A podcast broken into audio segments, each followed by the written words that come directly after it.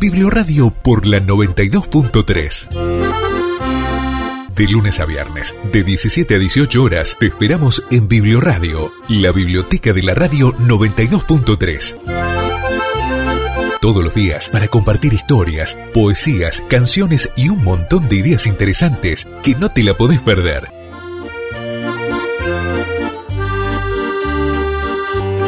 Esto es Biblioradio, la biblioteca de la radio de la 92.3. Hoy es 29 de noviembre, nuestro programa número 326. ¿Sabías que este programa fue declarado de interés municipal? Hoy, 29 de noviembre, se celebra el Día Internacional de Solidaridad con el Pueblo Palestino, con la finalidad de visibilizar ante el mundo el incumplimiento de la denominada Resolución de la Partición, aprobada en el 1947 por la ONU. Asimismo, esta efeméride es un recordatorio acerca del hecho de que la cuestión de Palestina no ha sido resuelta, que los palestinos no han obtenido los derechos reconocidos por la Asamblea General de la ONU. Hoy, 29 de noviembre, se celebra en Argentina el Día de los Politólogos y las Politólogas. Saludamos a todos y todas las cientistas políticas, en especial a quienes se han formado y forman diariamente. La fecha de conmemoración coincide con el fallecimiento de Guillermo O'Donnell, politólogo ilustre que forma parte de la bibliografía obligatoria de muchas carreras.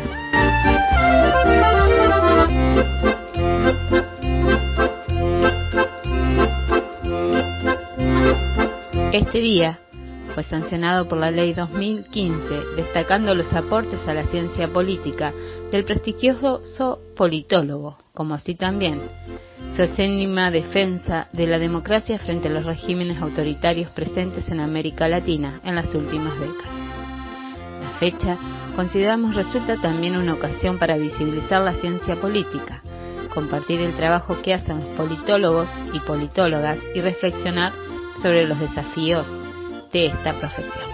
Esta semana en Biblio Radio, ¿qué nos espera? Una semana llena de hermosas historias del mundo. Cuentos de diferentes partes de nuestro planeta. A lo largo de la historia, tanto los grandes como los pequeños, hemos sido cautivados por las historias que reflejan tradiciones y culturas. Gracias a ellas, celebramos la identidad de nuestro país y conocemos los valores y costumbres de otras partes del mundo. Y por supuesto, aprendemos cosas de la vida muy valiosas. Emprende un viaje por el mundo a través de nuestros cuentos esta semana. Bienvenidos.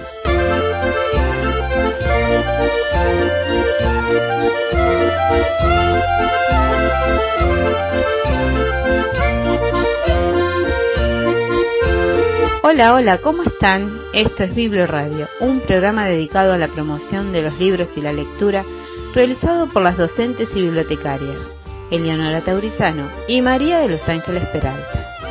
Biblio Radio, la biblioteca de la radio de la 92.3.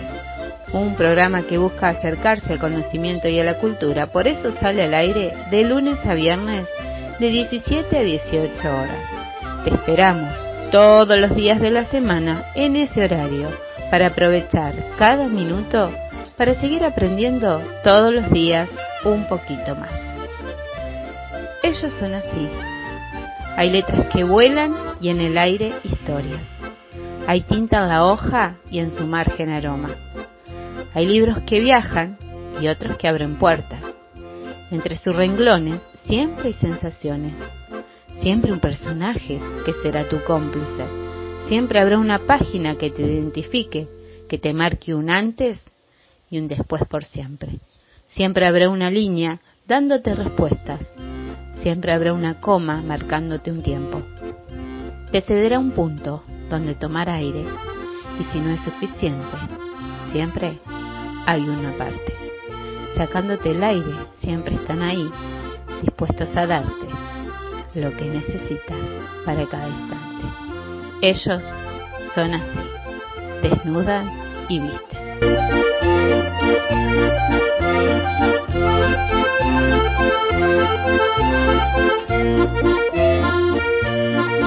¿Y a vos? ¿Te gusta leer? ¿Te gustan las palabras? ¿Cuál es tu libro o tu autor favorito?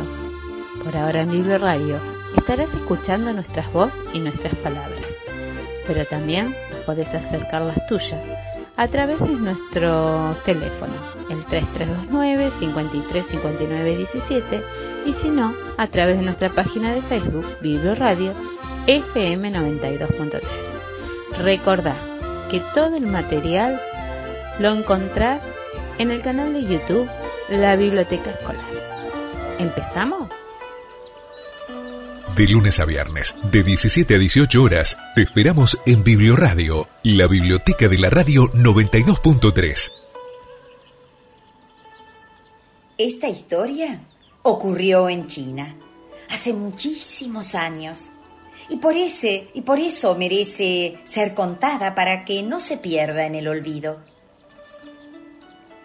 Había un emperador que tenía un palacio que era el más magnífico del mundo. Estaba hecho en su totalidad por la más fina porcelana tan precioso, pero tan frágil, que había que tener todos los cuidados antes de tocar nada. En su jardín abundaban las flores más hermosas y de alguna de ellas colgaban campanitas de plata que tintineaban para que todo el mundo se fijara en ellas.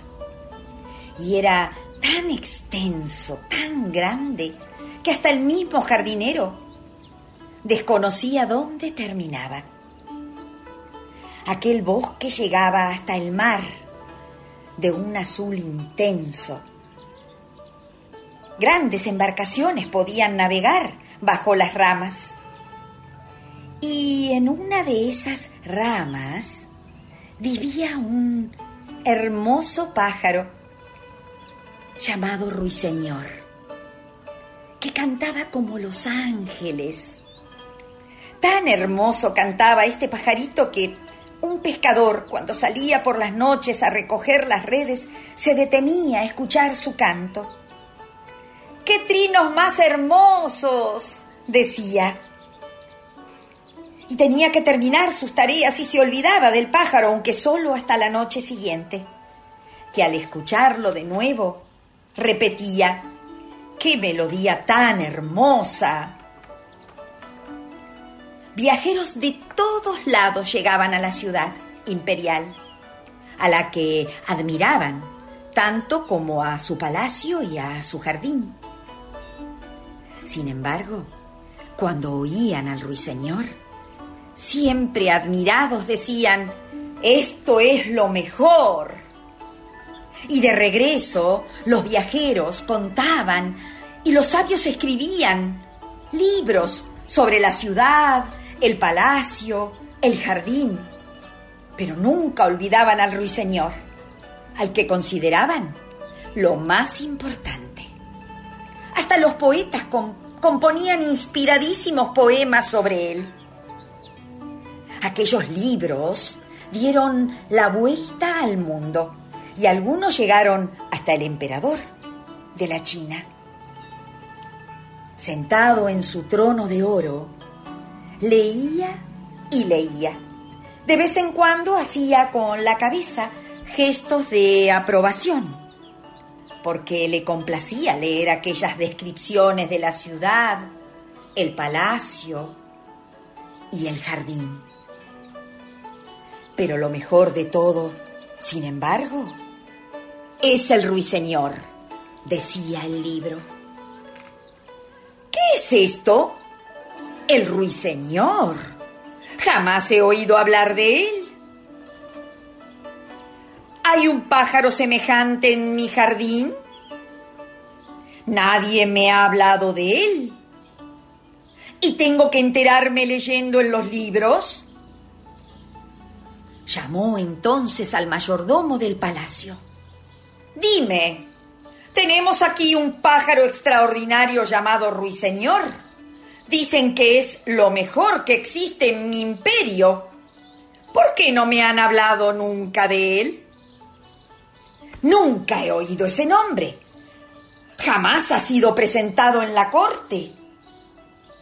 Pues ordeno que venga aquí esta noche a cantar para mí, dijo el emperador. El mundo entero conoce lo que tengo menos yo. Jamás he oído ese nombre, repitió el mayordomo. Lo buscaré y lo encontraré. El mayordomo subió y bajó todas las escaleras y recorrió salas y pasillos. Nadie de cuantos interrogó había oído hablar del ruiseñor. Y volvió a presentarse ante el emperador. Le dijo que probablemente era una de esas fábulas que ponen en los libros. Vuestra Majestad no debe creer todo lo que se escribe. El libro donde lo he leído me lo ha enviado el poderoso emperador del Japón. Por lo tanto, no puede ser falso. Quiero oír al ruiseñor que acuda esta noche y cante para mí. Es mi deseo. El mayordomo volvió a correr subiendo y bajando escaleras, atravesando salas y pasillos, y media corte corriendo con él, preguntando a todo el mundo por este pájaro que la corte no conocía. Finalmente dieron con una jovencita que dijo, El ruiseñor, pues claro que lo conozco, qué bien canta. Todas las noches visito a mi madre enferma que vive cerca de la playa. Y al regresar estoy tan cansada que me siento un momento en el bosque y lo escucho. Su canto me llena el alma de emoción, como si me besara mi madre. Te daré un empleo en la cocina si nos traes al ruiseñor, pues está citado para esta noche. Todos se dirigieron al bosque. Media corte formaba la expedición. Cuando llegaron, comenzó a mugir una vaca. ¡Oh! Ya lo tenemos.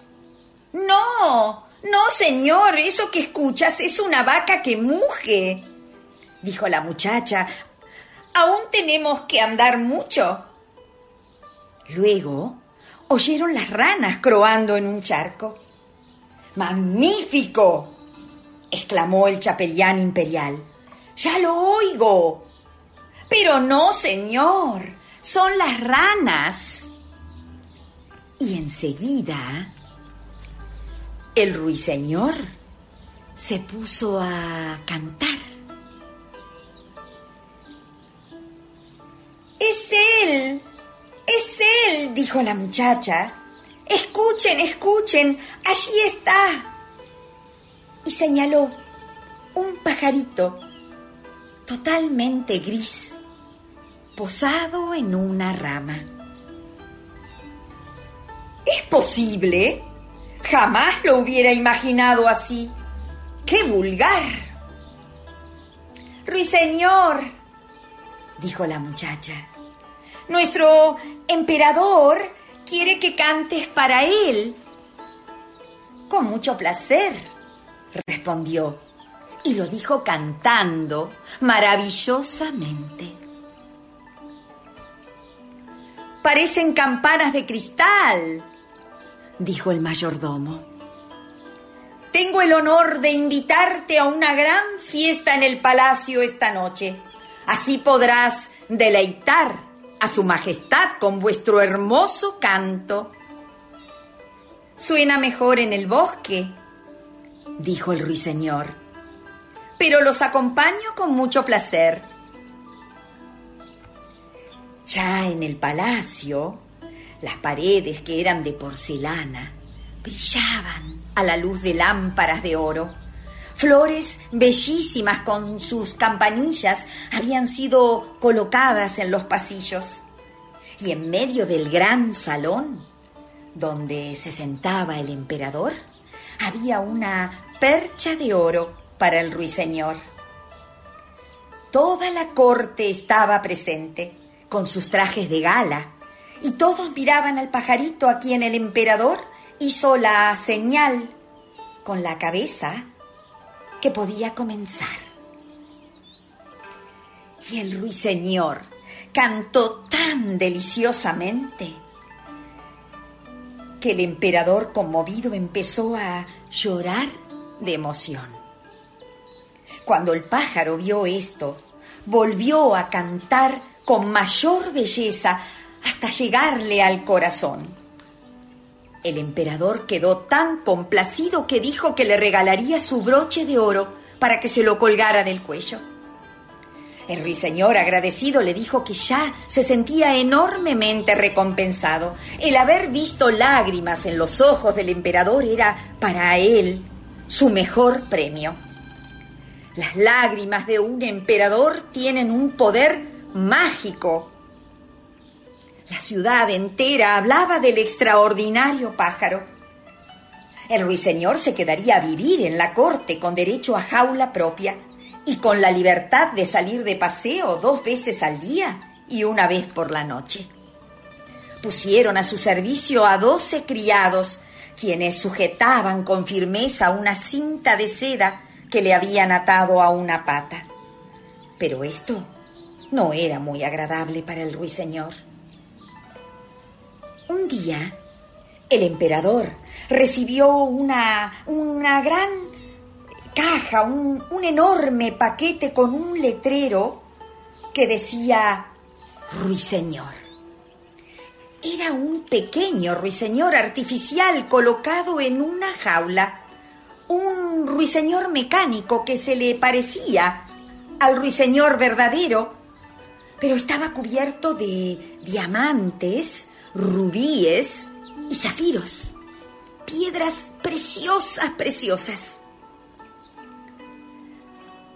En cuanto se le daba cuerda, cantaba la misma melodía que cantaba el verdadero.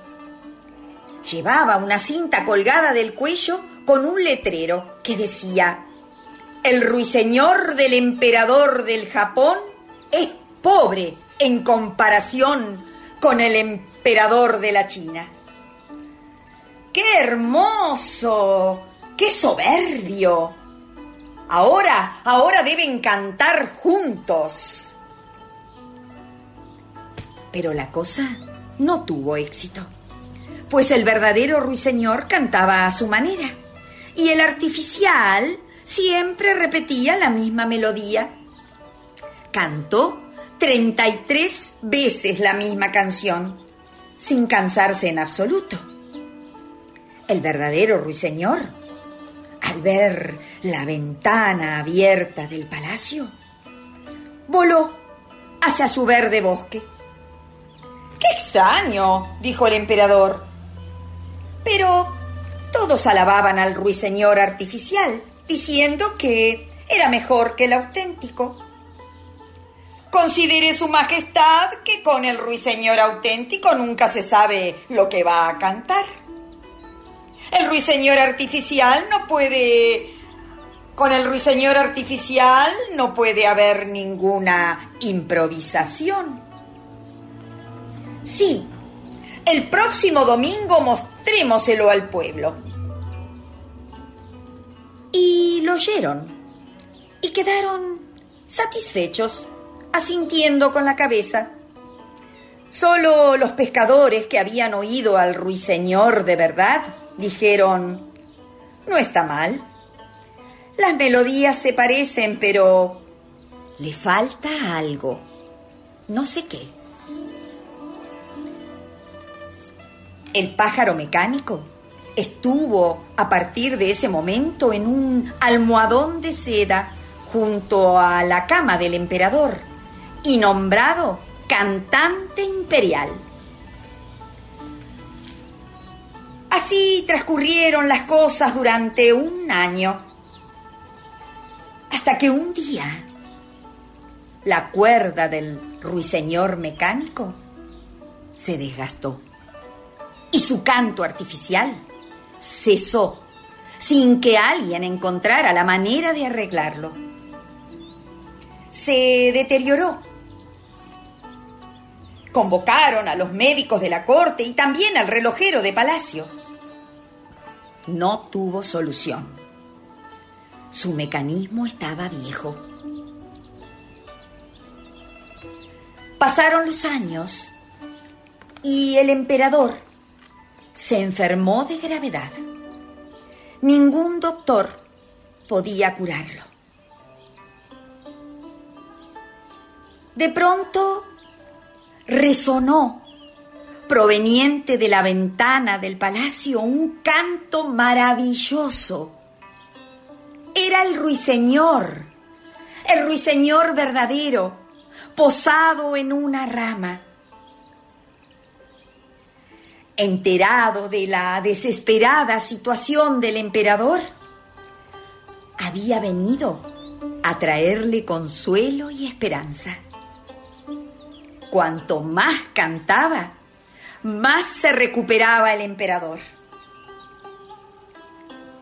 Y fue así como el fiel ruiseñor, que había sido olvidado y desterrado, regresó todos los días a cantarle al emperador.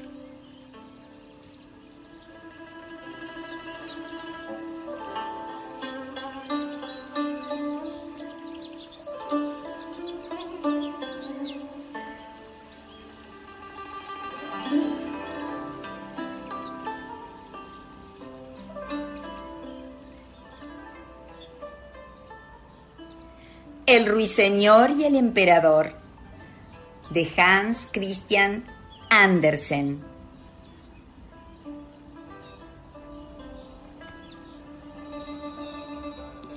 Todos los días, para compartir historias, poesías, canciones y un montón de ideas interesantes que no te la podés perder. Te esperamos.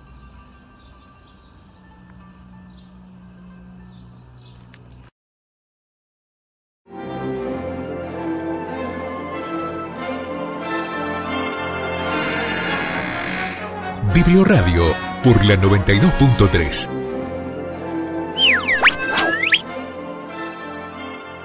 Hola amigos, bienvenidos a los cuentos animados. Soy el lápiz dibujante y soy el encargado de dibujar todos los cuentos. Y les voy a presentar al encargado de tocar todas las canciones. Él es un gran amigo mío.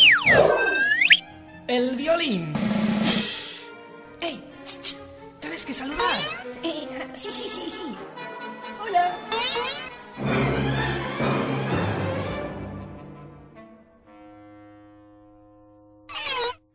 Mm, continuemos. El primero de los cuentos transcurre en un lugar donde todas las cosas están dadas vuelta. El reino del revés.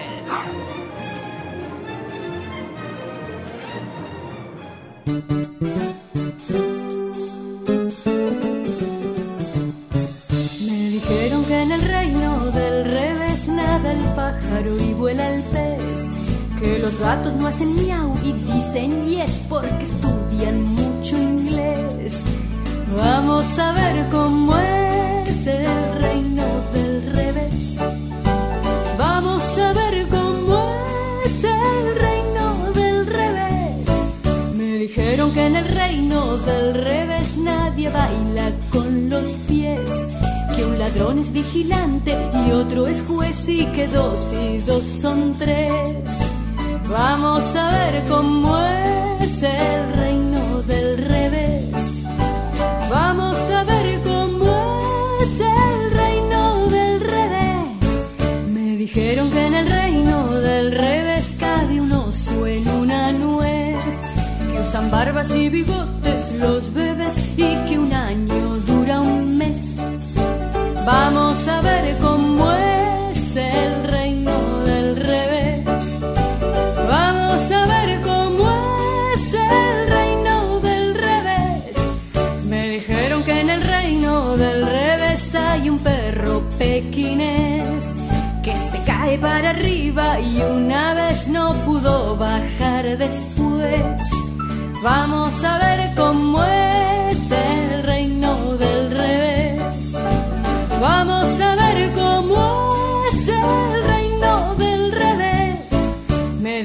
que en el reino del revés un señor llamado Andrés.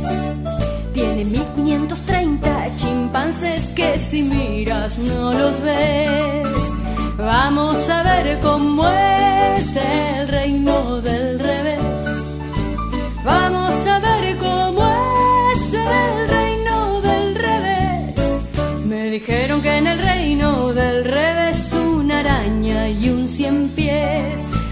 montados al palacio del marqués en caballos de ajedrez. Vamos a ver cómo es el reino del revés. Vamos a ver cómo es el reino del revés. Biblioradio por la 92.3. De lunes a viernes, de 17 a 18 horas, te esperamos en Biblioradio, la biblioteca de la radio 92.3. Todos los días para compartir historias, poesías, canciones y un montón de ideas interesantes que no te la podés perder. Te esperamos.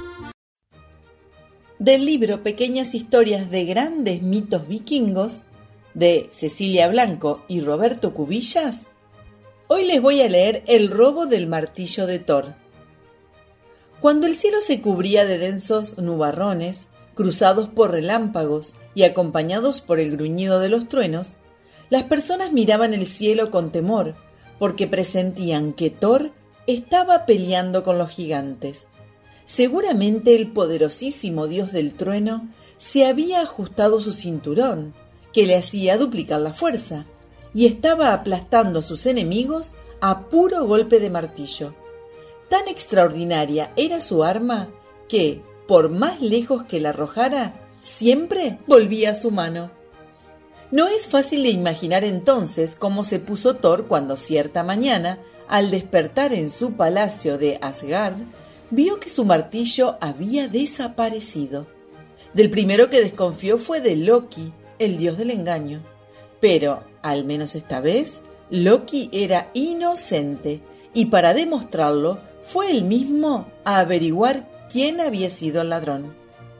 Lo tiene el rey Trim, le explicó Loki a Thor cuando regresó de la tierra de los gigantes del hielo. Y puso una condición para devolverlo, que a cambio le entreguemos a Freya para que sea su esposa. Debo recuperar mi martillo. Vamos a convencerla de que se case, exclamó el dios del trueno, y ambos marcharon rumbo al palacio de la diosa. Allí la encontraron acariciando a sus gatos. En la cabeza llevaba un casco de guerra y en su cuerpo un bellísimo vestido, porque Freya era la diosa del amor, pero también una brava guerrera. Jamás seré la esposa de un gigante. Tan tajante fue su respuesta que Loki y Thor no se atrevieron a contradecirla. De pronto al dios del engaño se le iluminó la cara. Tengo una idea. gritó y dirigiéndose a Thor le propuso. ¿Por qué no te disfrazas con las ropas de Freya y te haces pasar por ella? ¿Qué? ¿Te volviste loco, Loki? Sin embargo, luego de que Loki le explicase su plan, Thor dejó que lo disfrazaran. Freya le prestó uno de sus mejores vestidos y le trenzó los cabellos en un hermoso tocado. El mayor problema era su gran barba pelirroja. La solución fue ocultar su cara con un velo que solo dejaba los ojos al descubierto. Yo te acompañaría haciéndome pasar por tu sirvienta, dijo Loki, y se vistió él también con ropa de mujer. Así disfrazados, se subieron al carro de Thor, tirado por dos cabras, y surcaron el cielo rumbo al reino de los gigantes del hielo. Cuando Trim los vio llegar, comenzó a aplaudir de la emoción. ¡Ahí llega Freya, mi futura esposa! ¡Preparen el banquete de bodas! ordenó a los sirvientes. Esa noche, sentados a una fastuosa mesa repleta de manjares, las gigantas y los gigantes invitados comían, conversaban y se reían. De pronto el rey empezó a mirar raro a su novia. Es que sin decirle una palabra, la señorita, que ya se había comido un buey entero y seis salmones de los grandes, sin contar que llevaba bebidos tres barriles de hidromiel, Loki se dio cuenta de que el gigante desconfiaba y con voz aflautada le dijo al oído Discúlpeme, rey, es que no ha probado bocado en ocho días, por los nervios de la boda. Trim cambió la sospecha por ternura, se limpió la boca con el dorso de la mano y se inclinó hacia la novia con los latidos fruncidos como para darle un beso. ¿Para qué? Thor levantó la cabeza del plato y lo fulminó con una mirada tan pero tan fuerte que el rey casi se cae de la silla por el susto.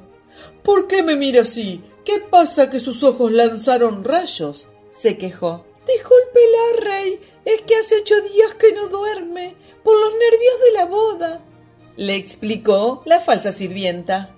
Entonces Trim, impaciente, ordenó Bueno, bueno, casémonos de una vez por todas, que traigan el martillo de Thor para consagrar la unión. Cuando el dios del trueno vio que los sirvientes aparecieron con el martillo, no dudó. Lo tomó de un manotazo y antes de que los gigantes reaccionaran, comenzó a repartir golpes como un tornado. En instante, no quedaba gigante o giganta vivos, incluido Trim. Rato después, el carro tirado por las cabras surcaba el cielo en silencio, de regreso a Asgard. Loki y Thor iban sin hablar, vestidos con sus ropas de siempre. A pesar de que había recuperado su arma más preciada, el dios del trueno conducía con el ceño fruncido, todavía de muy mal humor por haberse tenido que disfrazar de Freya. A su lado, Loki lo miraba de reojo con una sonrisita burlona. Y así termina esta historia, el robo del martillo de Thor, que podés encontrar en el libro Pequeñas historias de grandes mitos vikingos, escrito por Cecilia Blanco y Roberto Cubillas. Este libro lo podés encontrar en la Biblioteca Popular Rafael Obligado de San Pedro. De lunes a viernes, de 17 a 18 horas, te esperamos en Biblioradio.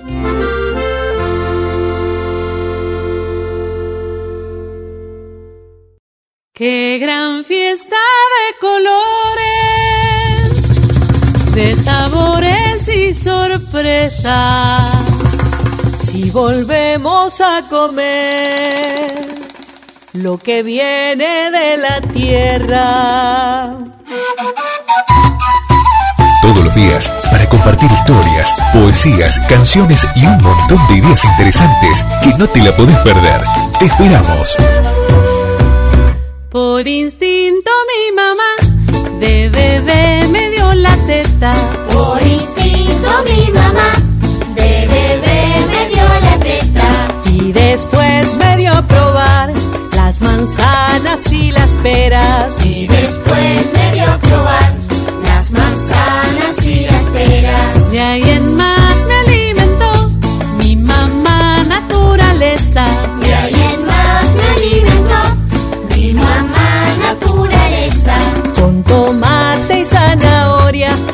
papas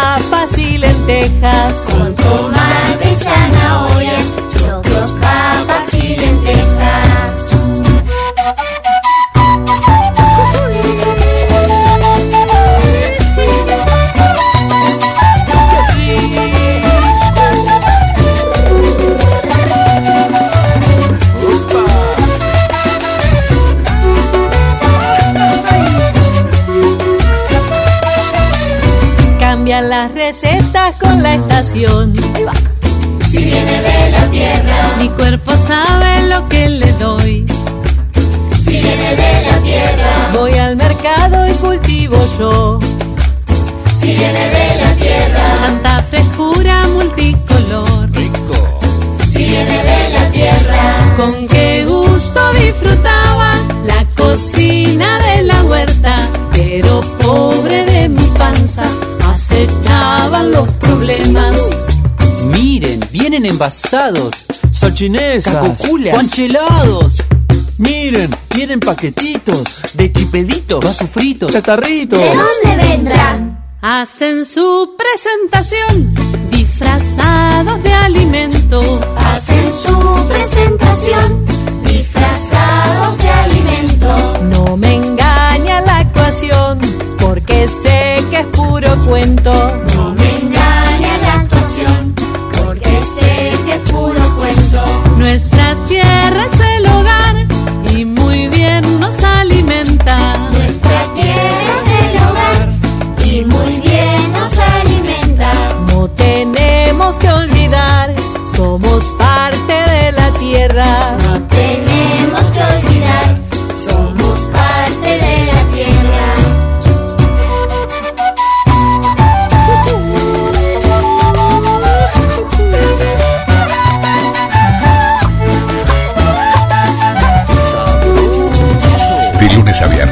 17 a 18 horas. Te esperamos en Biblioradio, la biblioteca de la radio 92.3. Cambian las recetas con la estación. Mi cuerpo sabe lo que le doy. Voy al mercado y cultivo yo. de la tierra, Tanta frescura multicolor.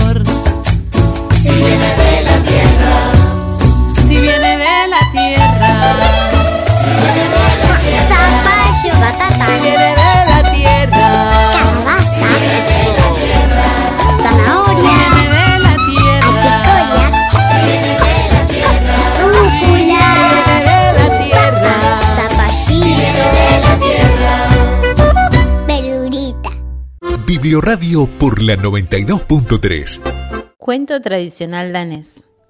La pastora y el príncipe. Hace muchísimos años, en un campo cercano al castillo del rey, vivía una muchacha llamada Meta. Tenía los cabellos dorados, lleno de rulos, y como era pastora, pasaba los días cuidando su pequeño rebaño. En ese castillo había un príncipe en edad de casarse, pero que no encontraba una esposa que fuera lista, amable y sincera como él deseaba. Por eso, un día decidió viajar por el mundo para buscar una princesa que lo hiciera feliz. Al salir del castillo en su hermoso carruaje, atravesó el campo donde Meta estaba cuidando su rebaño. El cochero se detuvo para que cruzaran las ovejas. ¿Qué tal estás? preguntó cordialmente el príncipe a la muchacha. Muy bien, respondió ella, pero estaré mucho mejor cuando me case con el hijo del rey. Cambiaré este feo vestido por un hermoso y bordado con hilos de oro. Eso no ocurrirá jamás, le dijo el príncipe riendo. Sí, ocurrirá, contestó la pastora también sonriendo, y con un gesto de reverencia se puso a tocar en su flauta una alegre melodía. El príncipe escuchó la música con atención y después de saludar a Meta con amabilidad, ordenó a su cochero seguir camino hacia el reino del norte. Encontró allí a una bella princesa y pensó en hacerla su esposa, pero para no apresurarse la invitó a visitar su castillo. Y así fue que, pasado un mes, el carruaje con la muchacha del reino del norte pasó por donde Meta cuidaba sus ovejas. Escúchame, princesa, le dijo la pastora. Hay una piedra mágica en la puerta del castillo y cuando alguien camina sobre ella, adivina el carácter de esa persona y no se equivoca jamás. ¿Por qué me dices eso? preguntó sorprendida la muchacha y siguió su camino. Pero cuando bajó del carruaje y pasó por encima de la piedra, se escuchó una voz que decía, Esta joven miente siempre, solo le gusta charlar. Ay del hombre que con ella un día se quiera casar. Al escuchar esto, el príncipe despidió inmediatamente a la princesa del reino del norte y decidió buscar otra esposa. Salió nuevamente del castillo rumbo al reino del este y pasó cerca del rebaño y de la pequeña meta. ¿Cómo estás hoy? le preguntó amablemente. Muy bien, contestó ella, pero estaré mucho mejor cuando me case con el hijo del rey. Cambiaré este feo vestido por uno hermoso y bordado con hilos de oro. Eso nunca ocurrirá, le dijo el muchacho, divertido por la insistencia de la pastora. Sí, ocurrirá, contestó ella tocando nuevamente su flauta. El príncipe encontró una bella dama en el reino del este y también la invitó para que al mes siguiente lo visitara en su castillo. Cuando el carruaje con la muchacha pasó por el campo donde Meta hacía pastar a sus ovejas, ella le advirtió también sobre la piedra mágica. Cuando la princesa se bajó del carruaje y apoyó sus pies en la piedra, se escuchó una voz que decía, Esta joven es muy cruel, a nadie puede querer. Ay del hombre que la elija para hacerla su mujer. El príncipe, entonces, la mandó de regreso. Pero como no se daba por vencido, salió nuevamente a buscar esposa, esta vez al reino del oeste, Pasó cerca de Meta y le preguntó cómo estaba. Muy bien, dijo ella, pero mejor estaré cuando me case con el hijo del rey. Cambiaré este feo vestido por un hermoso y bordado con hilos de oro. Eso nunca va a suceder, le dijo el príncipe riendo. Sí, ocurrirá, dijo la pastora sonriendo también, y tomando su flauta para tocar una bella melodía. Esta vez, el príncipe encontró en el reino del oeste a una muchacha muy bella con largos cabellos rubios, y la invitó al castillo para el mes siguiente. Cuando la princesa viajaba a visitarlo, el carruaje cruzó a meta y ella volvió a repetir la advertencia. ¿Por eso fracasaron las candidatas anteriores? preguntó la princesa. Por eso mismo, le dijo Meta. Escucha, pastora, propuso la princesa, ¿quieres que nos cambiemos de ropa? Solo por este día tú visitarás el castillo y yo cuidaré tus ovejas. Meta aceptó contenta. Se puso el vestido que le quedaba muy bien y enseguida subió al carruaje para dirigirse al castillo. Cuando Meta pisó la piedra mágica, se escuchó una voz que decía, Esta muchacha vale oro, nunca miente, es un tesoro. Aquel que se case con ella tendrá una vida muy bella. El príncipe estaba feliz por haber encontrado al fin una mujer buena, pero algo le resultaba raro. La muchacha le parecía distinta a la que había conocido en el reino del oeste. Ante la duda, mientras acariciaba los largos cabellos de la que creía princesa, aprovechó para atarle su anillo en uno de sus rulos. También le dijo que al día siguiente iría a su castillo para pedirle matrimonio a sus padres y que por favor hasta ese momento conservara el mismo peinado. Meta le aseguró que lo haría y se despidió muy contenta, subiendo al carruaje nuevamente. Cuando volvió al campo, le contó a la princesa todo lo sucedido, y ésta se alegró. Su idea había sido brillante, porque tenía muy mal carácter, y la piedra lo hubiera descubierto. No entiendo bien por qué no podía cambiarse el peinado, pero no le importaba. Pronto sería la esposa del príncipe. Pero al día siguiente, cuando el príncipe se dirigía a pedir la mano de su prometida, pasó por el campo y le volvió a preguntar a Meta, ¿Cómo estás hoy, pastora? Muy bien, pero estaré mucho mejor cuando me case con el hijo del rey. Cambiaré este feo vestido por un hermoso y bordado con hilos de oro, dijo ella. El príncipe sonrió. No quiso repetirle que eso no iba a suceder y ya estaba por retomar su camino cuando vio que algo extraño brillaba entre los cabellos de Meta. Se bajó entonces del carruaje y acercándose a la muchacha le dijo, Creo que un rayo de sol se escondió en tu pelo. Y tomando sus rizos entre las manos, no tardó en descubrir que lo que brillaba era su propio anillo. Advertido sobre el engaño de la princesa del reino del oeste y recordando lo, que la piedra había dicho, sin dudarlo un instante, el príncipe le pidió a Meta que se casara con él. Sí, ocurrirá, dijo ella, dejando sus ovejas para subir al carruaje. Así fue que la pastora dejó el campo y el rebaño para cumplir su deseo. Cambió sus feos vestidos por los bordados de oro y como la piedra nunca se equivocaba, tuvo una vida muy bella casándose con el hijo del rey. Cuento tradicional danés, la pastora y el príncipe.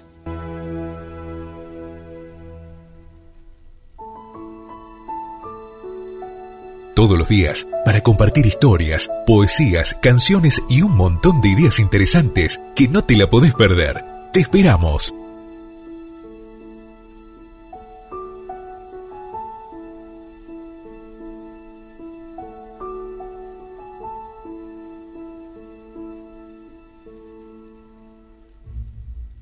Biblioradio por la 92.3.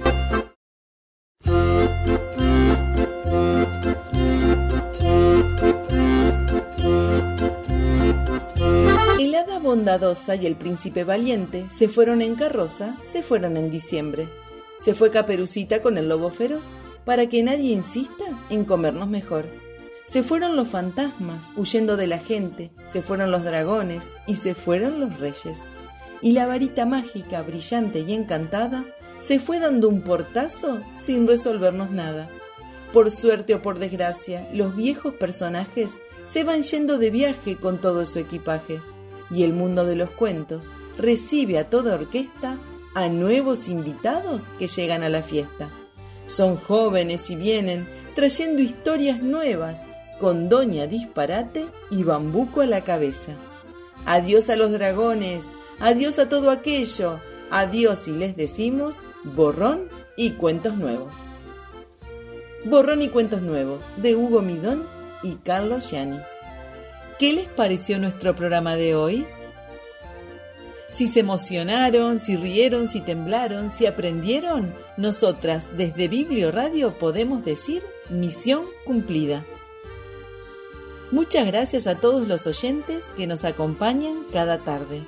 Muchísimas gracias a la locutora Estela Montes, que todas las semanas, de manera desinteresada, comparte relatos con su bella voz. Muchísimas gracias a Sandra Cortés, que cede gratuitamente el espacio para Biblio Radio. Y muchísimas gracias también a nuestro operador, Nicolás Crespien, que hace posible que las palabras y la música lleguen hasta donde vos estés. Recuerden que todos los que quieran comunicarse con nuestro programa lo pueden hacer a nuestro WhatsApp 3329-535917 o a través de nuestra página de Facebook Biblio Radio FM 92.3. Y les decimos que los esperamos también a nuestro canal de YouTube, que se llama La Biblioteca Escolar. Allí podrán encontrar todos los cuentos que escuchás en este programa. La lectura nos abre las puertas del mundo despierta nuestra imaginación y nuestra creatividad. Nos ayuda a escuchar, a conocer, a pensar. Por eso, María y yo, Eleonora, los estaremos esperando cada tarde de 17 a 18 horas en cada programa de Biblio Radio. ¿Con qué? Con los cuentos más hermosos del mundo. ¡Chao! Los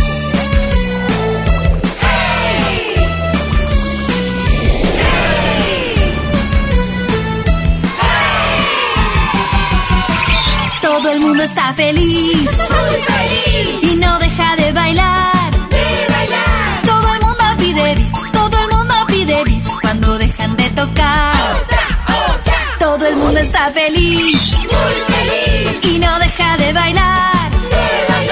Todo el mundo pide bis. Todo el mundo pide bis. Cuando dejo de cantar. Haciendo palmas y dando un grito. La mano arriba y pasa la energía haciendo palmas dando un grito. La mano arriba y pasa la energía. Yo quiero ver la mano así, arriba, arriba, balanceándonos así. Yo quiero ver chingolele y ñaco, chiqui, chiqui, muévete. Yo quiero, quiero, quiero